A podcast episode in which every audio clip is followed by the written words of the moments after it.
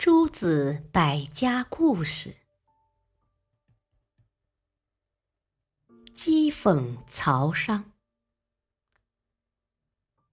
庄子在去往宋国的路上，遇到了出使秦国回来的曹商。曹商是个卑劣的小人，宋王派他出使秦国，临行时赐给他许多车马和随从。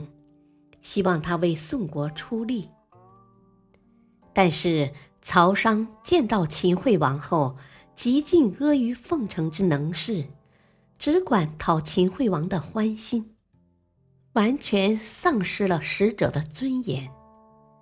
回国时，秦惠王赏给他一百辆马车，曹商因此耀武扬威，逢人便说秦王如何器重他。曹商看到庄子后，用鄙夷的眼光看了看他，洋洋自得地说：“当初我和你一样，靠卖草鞋为生，那时我们是多么穷困潦倒啊！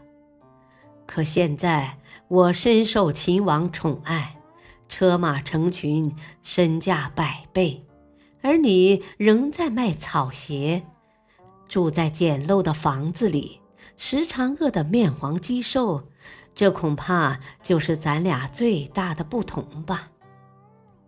庄子冷笑一声说：“我听说秦王有病，找医生诊治，并说用嘴给他吮吸烂疮的，赏一辆马车；用舌头给他填好痔疮的。”赏五辆马车，治疗的部位越卑下，奖赏越多。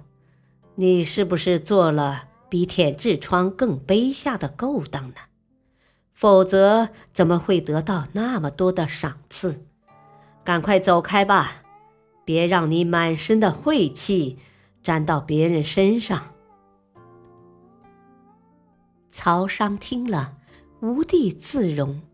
灰溜溜的走了。